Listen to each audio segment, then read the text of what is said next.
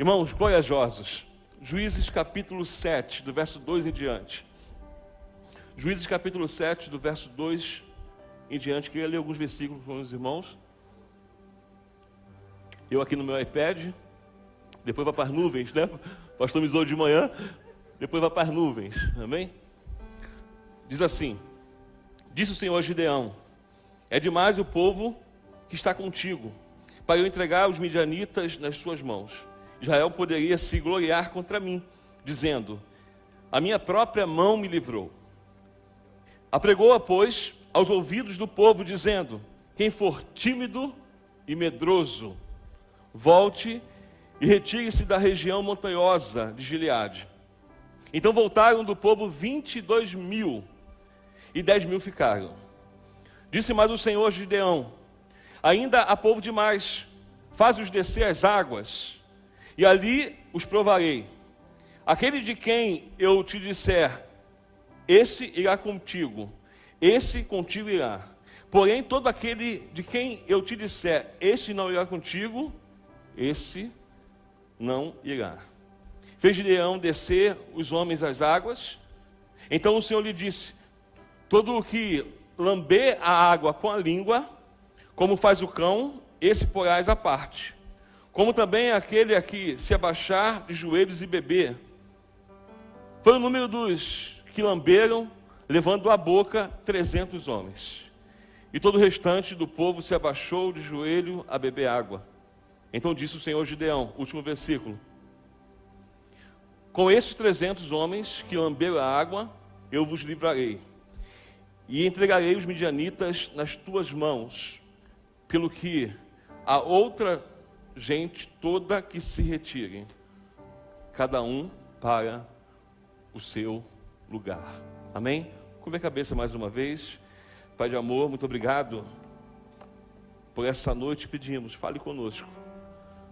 Nós precisamos do Senhor e queremos ouvir a tua voz, por isso que cai por terra toda distração, tudo que não provém do Senhor, toda investida maligna. Eu me coloco atrás da cruz, que o Senhor cresça, que eu diminua totalmente dependente do Senhor de mim mesmo não tenho nada, tenho nada a oferecer, como eu careço do Senhor, Deus. Então fale conosco, fale o nosso coração para que possamos aplicar a tua palavra, aplicar de uma forma que possamos viver a mudança que aprendemos. É o que eu te peço, Senhor, e te agradeço, em nome de Jesus. Amém e amém. Para resumir para os irmãos o capítulo 6, Gideão é chamado para uma batalha. O Senhor o chama e a verdade é que é, foi algo totalmente inesperado. De alguém que falou o seguinte: Ah, eu sou menor, a minha tribo é menor, eu não tenho condições, eu não tenho capacidade. Mas Israel estava sendo oprimido. Tudo que era de comer, bois, tudo que eles tinham, eles eram roubados. Vinha uma grande multidão, três povos se uniam e roubavam. Mas em foco aqui estão os midianitas. E o Senhor pega e chama Gideão para essa batalha. E ele convoca os homens. E aí começa uma batalha desigual. 32 mil homens de Israel contra 135 homens contra Israel. E aí eu fiz alguns cálculos, porque Deus parece que faz umas coisas com a gente, nós olhamos e vemos que as coisas estão difíceis. Não é verdade? Complicado demais. E aí quando recorremos a Deus, parece que as coisas ficam piores. Tanto é que esse texto começa com o seguinte: uma coisa desigual. 135 mil homens contra, contra 32 mil homens. É como se fosse cada homem daqui teria que matar quatro homens de lá. É complicado, né? É, pastor? Ou dá? Dá para pegar quatro? Fácil? Há 15 anos atrás dava, né, pastor? Agora é só se for com um 762, amém, irmãos? E mesmo assim fica de longe, em nome de Jesus, que eu, que eu posso errar. Então, chega muito perto, não. Então, quatro para cada um. 135 contra 32. Aí Deus fala o seguinte: não, deixa eu melhorar um pouco a vida de vocês. Porque você pode pensar que dá para derrubar quatro. Você pode ter 15 anos a menos que o pastor Emerson e pensar aí, quatro dá para eu derrubar. O que foi, André? Tu fez uma cara tipo assim, você não aguenta nem comigo, pastor. Tu fez uma cara tipo assim, não aguento não, amém? Estou cansado só em pensar em ter que matar quatro. E aí, acontece uma coisa que eu vou desenrolar daqui a pouco do texto. Fica uma numeração assim. Fica 135 mil contra 10 mil. A coisa melhora. É como se uma pessoa daqui tivesse que matar 14,5 de lá. Ou 13,5. 13,5, é isso mesmo, irmãos? Matemática foi boa ou foi ruim? Vou, vou arredondar. Cada um daqui tivesse que matar 14 pessoas. Complexo demais. Já fica um pouquinho mais complicado. E Deus, com a sua infinita bondade, seu infinito amor, ele fala: Vou complicar um pouquinho mais a vida de vocês. E aí parece que fica uma coisa muito mais difícil. 135 mil contra 300. É como se um daqui tivesse que matar 450 da R. E nem em sonho tu consegue fazer isso? 450. Você imagina uma coisa que já estava de uma forma injusta, Deus parece que move aquela situação e fica muito mais injusto. Mas contudo, o que nós devemos entender é que em toda batalha, em toda luta, quando estamos com Deus em nossa vida, nunca se é injusto. Mas essa não é a visão que temos. A visão que temos é porque nós queremos sempre vantagem. Nós queremos, no mínimo, igualdade para nossas lutas.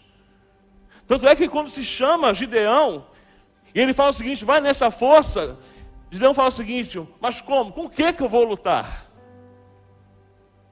E aí vem a palavra do Senhor: eu sou com você. Eu estou contigo. E aí começa a aparecer para nós a facilidade de alguém que obedece a Deus e entende a realidade das batalhas. Quando eu entendo a realidade da batalha, para eu entrar na realidade da batalha, eu preciso entender o meu posicionamento.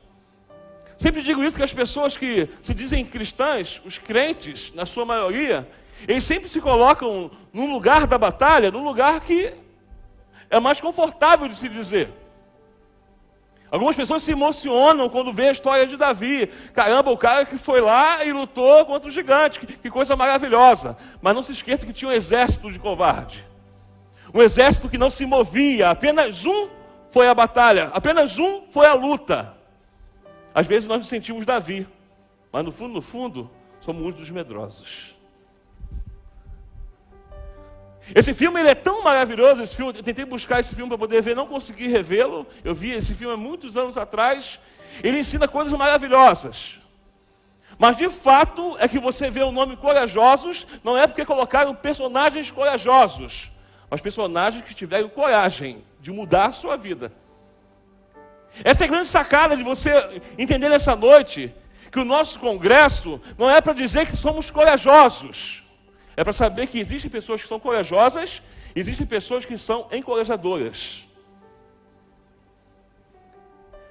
E parece que nós dividimos em duas partes, corajosos e medrosos. Não. No reino de Deus tem corajosos e encorajadores. Esse texto me ensina algumas coisas. Eu queria falar sobre a posição. O porquê que eles poderiam ir a essa guerra. Qual o sentimento que nos faz batalhar algumas batalhas? Qual o sentimento que quando vemos algumas lutas, traz uma coragem, parece que é uma coragem natural, que no momento, em determinado momento, ela precisa se transformar numa coragem natural. E quando você olha um pouquinho mais à frente, você precisa de uma coragem sobrenatural. Irmãos, quando eu ia na quarta-feira, quando falaram sobre congresso, alguém brincou comigo aqui, porque tem pessoas que sabem da minha história, né? Eu sou um cara que eu nunca tive medo de quase nada, irmãos. Eu, com nove anos, eu passava no meio do cemitério, dois cemitérios eu passava e cantava, expulsava. Tinha nem demônio. Eu ficava, demônio, vem aqui que eu vou te esculachar, né? Aquele crentezinho abusado, né? Abusadão. Tinha nem demônio, mas eu era habitolado, né? Ah, Satanás. Porque todo mundo via homem de preto passando com foice. Eu falei, vem agora, foice. Vem, vem demônio. Vem ficar com aquele negócio. Eu não tive medo de quase nada. Sempre fui um cara muito. Mas, meus irmãos, se eu ver um rato, se eu ver um camundongo, aquele demônio, meu irmão, com olho vermelho. Tem olho vermelho, não tem olho vermelho do camundongo? Não tem? Os que eu vejo estão todos com olhos vermelhos. Porque se não for normal, está possesso, porque não é possível, pastor. Contei essa história muitas vezes, mas nunca contei. Não sei se contei aqui na primeira vez, né? A minha esposa grávida, né? Aqui? Alguém, quem, quem, não ouviu essa história? Quem não ouviu? Fala, pastor. Então vai ficar curioso, amém? Vai lá na minha biografia, vai lá no meu livro que tu vai saber. Não vou contar porque tem muita gente que não ouviu. Minha esposa grávida do meu filho, da minha filha, e aí nós tínhamos o costume de ir para a sala, porque pobre, meu irmão, antigamente só via televisão na sala. Né? A TV do quarto é aquela de 14 polegadas, e a da sala, quando o cara tinha dinheiro, é 29. Quando era que nem eu, era de 20. Então era um pouquinho maior. Não é isso, irmãos? Ou é mentira? Todo mundo foi rico o tempo todo. Vai falar para mim que você, é professor de geografia, vai falar que foi rico a vida toda. Me olhou com cara de desprezo danado. Comprou uma agora telão, está pagando até em 2025, que te anda comigo. É, pelo amor de Deus, meu irmão. Então, é aquele negócio. O que a gente fazia? Botava um colchão, o colchão da, da cama, na sala e tirava a nossa onda vendo nosso filme. Meus irmãos, eu fui fazer uma comida. Eu sou bom na cozinha, na, na, na cozinha. Eu fui fazer um miojo. E aí eu fiz, eu fiz um miojo, sentei no sofá e ela deitada. Quando está deitada aquele negócio quente, estava quente o, o, macarrão instantâneo que eu fiz. Falar miojo é muito pobre, né? Muito feio, né? O miojo que eu fiz de tomate que eu adoro, tomate e, e legumes. Estou comendo aquele negócio, só vejo a Elane gritando e um demônio pulando nela, em cima da barriga da minha filha. Eu tenho medo horrível. Quando eu era pequeno, mataram um rato, espirrou sangue em mim. Eu fiquei com trauma daquele negócio. Falei, nunca mais eu quero ver rato na minha vida, eu vou correr. Só que quando eu vi o rato em cima dela, pulando em cima dela, para ir embora, em cima da barriga, que ela estava grávida da minha filha, eu falei, como é que é? Como é que é? Não tem rato, não tem, não tem leão, não tem jacaré, vai ser eu e ele agora. Eu fiquei revoltado, nem? Bi! Muita raiva. Falei, vou matar esse rato, meu irmão. Falei, faz o seguinte, fecha aqui, fecha ali, papai, vai ser ele. Bate lá. Peguei a vassoura e falei, vou matar esse bicho. E aí ela começou a bater no fogão, espancando. Falei, gente, vai matar antes do que eu. Aí infeliz vai matar antes do que eu. Eu com aquela raiva no coração, falei, Jesus, ó, me perdoa, mas esse não vai para o céu não. Você vai direto para o inferno. Eu estou ali, papai, daqui a pouco, meu irmão, o bicho saiu. Ele, ao invés de dar a volta, ele veio na minha direção. Pô, tanto lugar. tanto lugar para o bicho passar, pastor. O bicho veio na minha direção. Aí Elane ouve um barulho na sala. Blá, blá, blá, tudo bem, amor? Eu falei, tudo bem. Ela falou, matou o bicho. Eu falei, não, escorreguei. Irmão, na verdade, eu joguei a vassoura pro alto, pulei, capotei para outro lado do sofá, e eu não tive coragem de falar para ela que eu fugi do bicho. O que aconteceu? É que eu pensei que tinha coragem, mas o medo, ele domina. Quando fala o seguinte, volte os tímidos e os medrosos, não se preocupe você que é tímido, porque não está falando da sua timidez. Está falando do tímido, o tímido hoje, que no caso é aqueles que não entendem a salvação, não entendem a graça, e o, o, o Novo Testamento fala totalmente sobre isso. E quando fala medroso, quando fala covarde, é aquele que se deixa dominar pelo medo. O medo é uma coisa cruel. O medo faz de você ver um rato pequeno como se fosse um gigante Golias. E para mim é do mesmo tamanho, mesmo tamanho. Eu estava no prejuízo ali. E as coisas vão complicando. Quando eu olho para esse texto, eu vejo que, primeiramente, o meu sentimento e o nosso sentimento, às vezes, de ir para algumas batalhas que pensamos que não vamos aguentar, é um sentimento, primeiramente, de revolta. Estavam ali 32 mil homens revoltados com aquela situação. Nós precisamos dar um basta nisso aqui. Precisamos acabar com essa coisa de, de plantarmos e eles roubarem. De nascer nossos gados, nossos rebanhos e eles roubarem também. E Deus sabe que tem pessoas que só vão para batalhas quando estão revoltadas com alguma coisa. Quando nós vamos para uma batalha revoltados com alguma coisa, nós perdemos o senso da proposta inicial das batalhas que precisamos enfrentar. Quantas coisas você fez no momento de revolta? Vou fazer, vou acontecer, vou acabar, mas batalha não se batalha assim. Lutas não se lutam assim. O segundo sentimento é uma demonstração de coragem. Calma aí, agora somos 10 mil, nós temos que lutar com o que nós temos. Se é para matar 14, nós vamos matar 14 e acabou. Se 22 mil voltaram, esses 10 mil, eles vão ter que lutar essa batalha e precisam ser corajosos, acreditar uns nos outros. Mas por último, meu irmão, você pegar uma batalha e lutar uma batalha que você precisa matar 450, você precisa viver o momento de uma luta em que você dependa totalmente do sobrenatural. E é aí que você precisa entender, eu preciso entender que nossas batalhas que são travadas no reino espiritual são batalhas que são dependentes totalmente do sobrenatural de Deus. Dividir isso, entender que esse reino espiritual ele rege o natural, é você saber que aqui na terra a passagem, enquanto estamos aqui, existe uma luta travada, e luta que você não pode vencer de diabos que você não pode colocar debaixo do seu pé, porque você não pode fazer isso.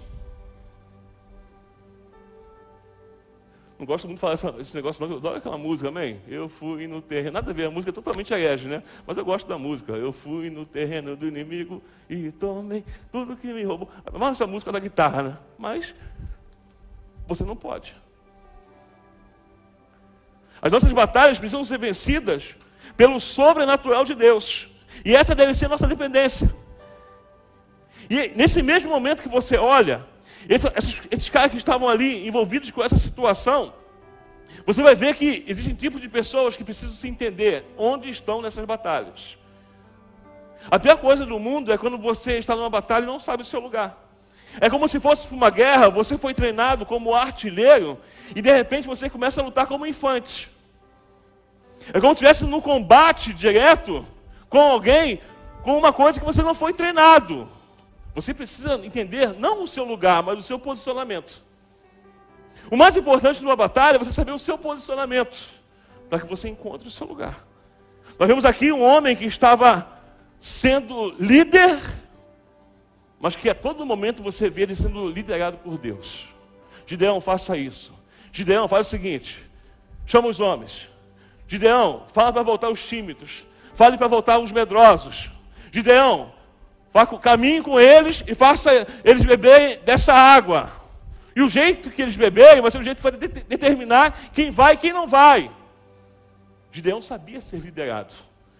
Parecia que alguém, alguém que começou agora, mas que vivia uma dependência de Deus, precisava saber ser liderado. Quantas pessoas vão para batalhas e não conseguem ser liderados? Quantos homens e mulheres que querem ser líderes, mas não conseguem ser liderados. Eu entendo que, em suma, para eu ser um bom líder, eu preciso, no mínimo, ser um ótimo liderado. Gideão me mostra que realmente não é com o que ele tinha, com o que ele sabia, é porque ele sabia ser liderado por Deus.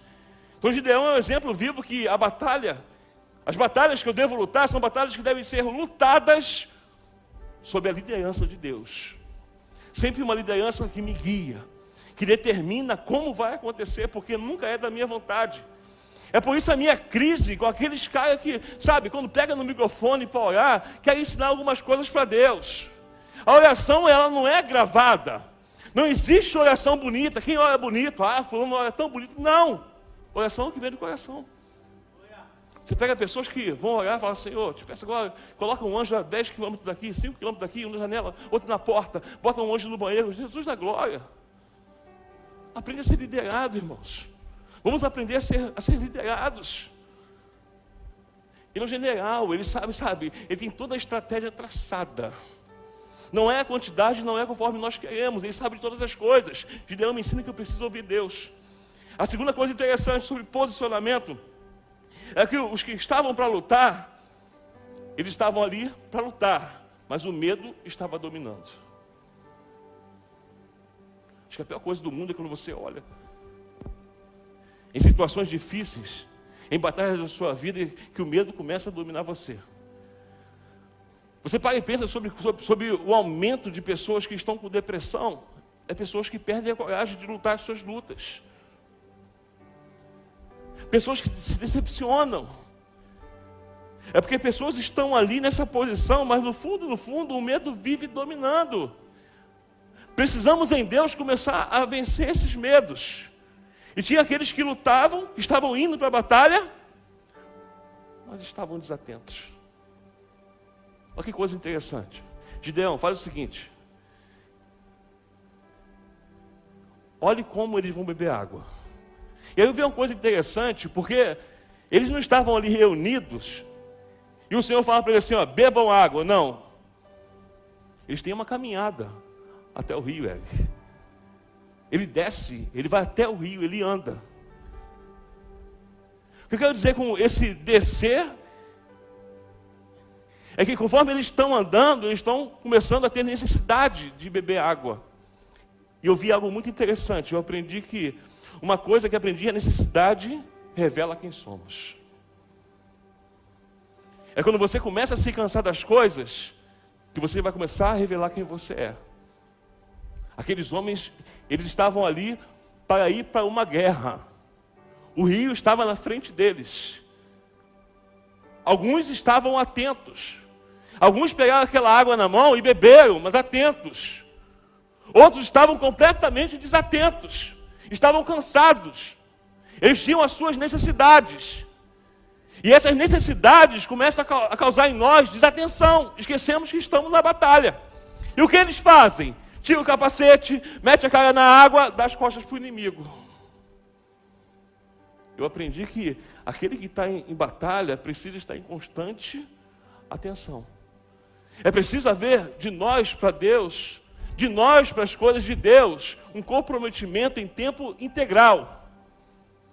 Eu não posso dar um tempo de algumas coisas na minha vida com Deus, porque eu estou cansado de alguns pastores. Não porque o Luciano falou aquilo, o pastor Luciano falou aquele negócio que me magoou. Então eu vou dar um tempo, o problema é seu. Mas entenda o seguinte: crente que é crente não dá tempo por nada. Está sempre comprometido, está sempre atento. Você precisa entender que não é só ser corajoso. Os que estavam ali eram corajosos. Mas além de ser corajosos, precisavam estar atentos. Precisamos alcançar um nível de compromisso com Deus em tempo integral. Naquele tempo que eu estou sozinho no meu quarto, você está sozinho no seu quarto, você está sozinho com o seu telefone, sozinho na rua, no seu trabalho, na sua escola. Esse é o nível que Deus quer de comprometimento. Estarmos atentos o tempo todo é o tempo todo, não tem um minuto de trégua, sabe por quê? O inimigo não dá trégua, ele aproveita as oportunidades. E Deus não quer pessoas que tenham compromissos de tempo em tempo.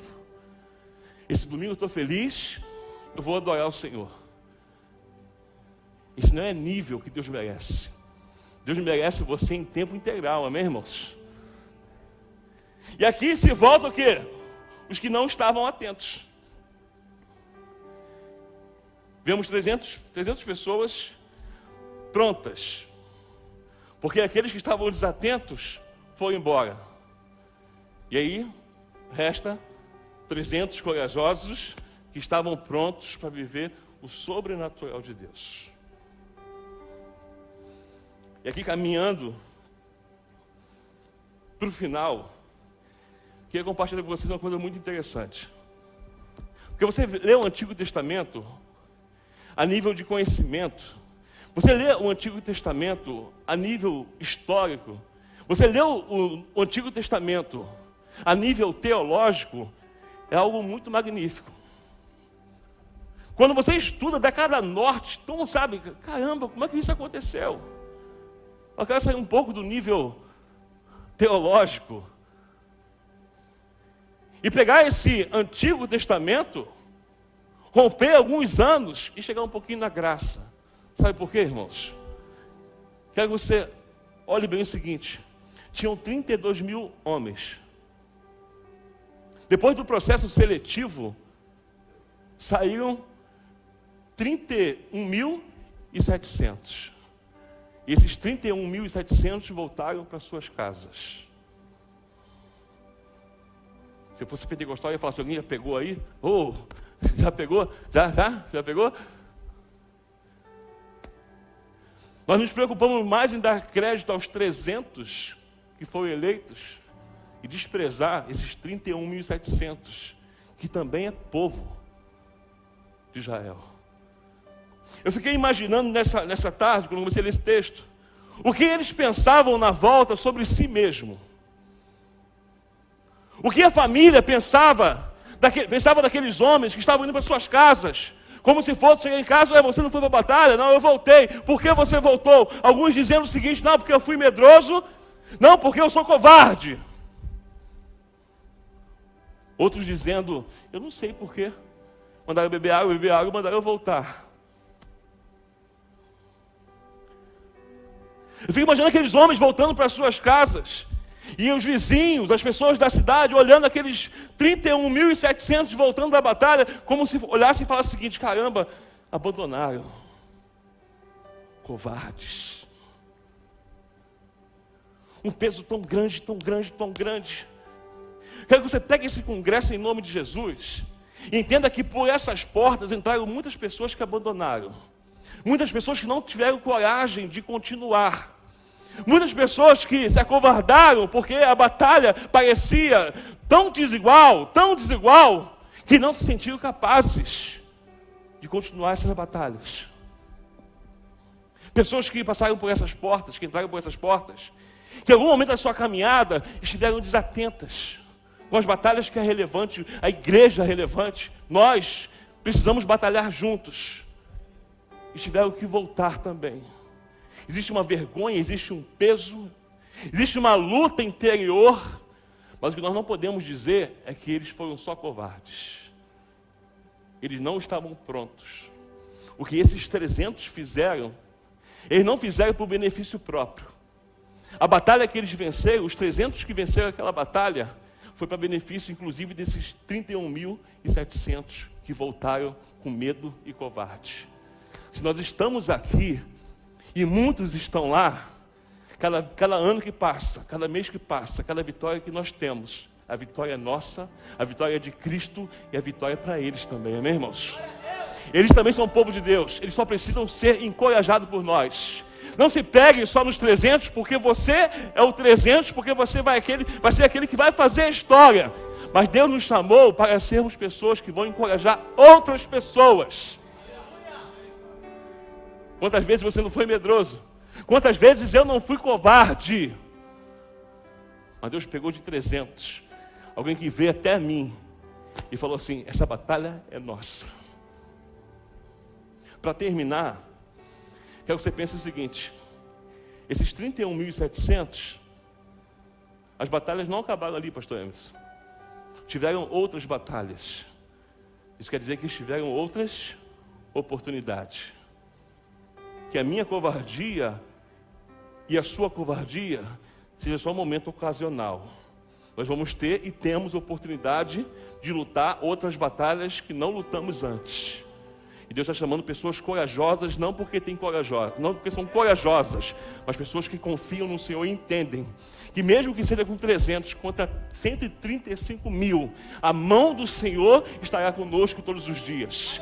Nós somos os 32 mil. Nós somos esses 32 mil que algumas vezes conseguimos, outras vezes não conseguimos. Mas quando eu não entro numa batalha e o pastor Emerson entra nessa batalha, a vitória dele é a minha vitória, amém? Porque somos todos, todos nós, o povo de Deus. Somos corajosos, não porque temos coragem, mas porque temos um Deus que nos encoraja todos os dias. Amém, irmãos? Então não despreze, não despreze os 31.700, porque eles também são de Deus. Eles são importantes e terão outras oportunidades que talvez nós não, não teremos. Não é só sobre os 300, é sobre todo o povo. Nós queremos aqueles que estão lá de volta, amém, irmãos? Nós queremos aqueles, sabe, que voltaram com vergonha, que não vêm mais por causa de vergonha, de volta em nome de Jesus. Eles são tão preciosos, tão amados, porque eles também são de Deus. Eles são relevantes.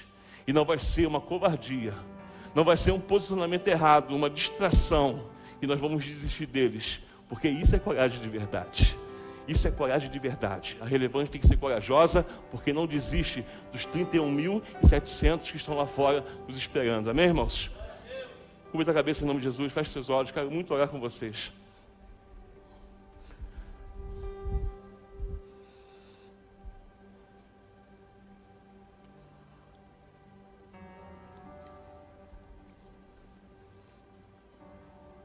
Não caminhamos por meritocracia. Nós somos totalmente cristocêntricos, nós não merecemos nada. Então, se a batalha foi ganha, foi porque a mão do Senhor estava com eles. Se as nossas batalhas são ganhas, é porque a mão do Senhor está conosco.